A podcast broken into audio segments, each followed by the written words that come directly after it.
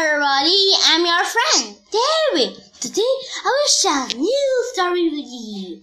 The story name is King Midas and his gold. Midas was king, but he wasn't happy.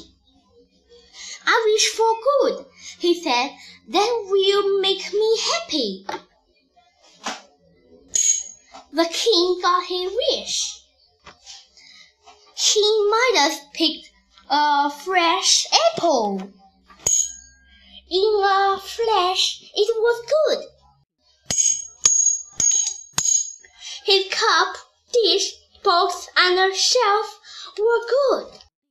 King Midas felt happy. He had more and more good. King Midas saw a red flower.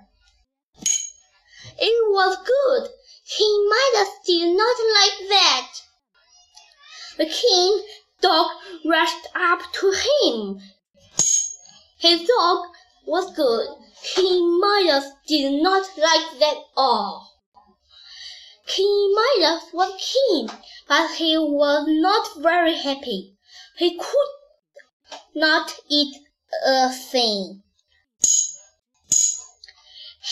King Midas could not rest at night. His blanket and his bed were good. His pet cat was good. The queen was good. Get back! cried King. Get back! The princess was good. The king was shocked. All he had was good and more good. King Midas felt very sad. I wish for no more good, he said. He got his wish. Back came the princess, the queen, his cat, his dog, his the flower, the apple, and all of his things.